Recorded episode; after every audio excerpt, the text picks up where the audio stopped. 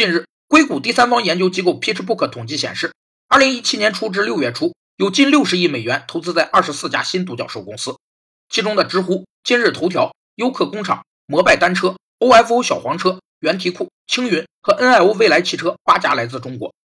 艾琳里在二零一三年十一月份发表了《欢迎加入独角兽俱乐部：从十亿级别公司身上学习创业》一文。从那时起，独角兽这个名字就开始风靡创业界。专指那些估值达到十亿美元以上的初创企业，而跻身独角兽俱乐部也成了所有创业者的梦想。有统计表明，只有百分之零点零七的初创企业成长为独角兽。过去十年，平均每年出现四家独角兽公司。独角兽们平均分布在消费类电子商务交易、消费者受众、软件服务和企业软件四类商业模式中，其创始人都在三十多岁且受过良好的教育，彼此间背景差异很小。其实，中国今年新出现的独角兽公司不止这八家。热钱的能量之大，可见一斑。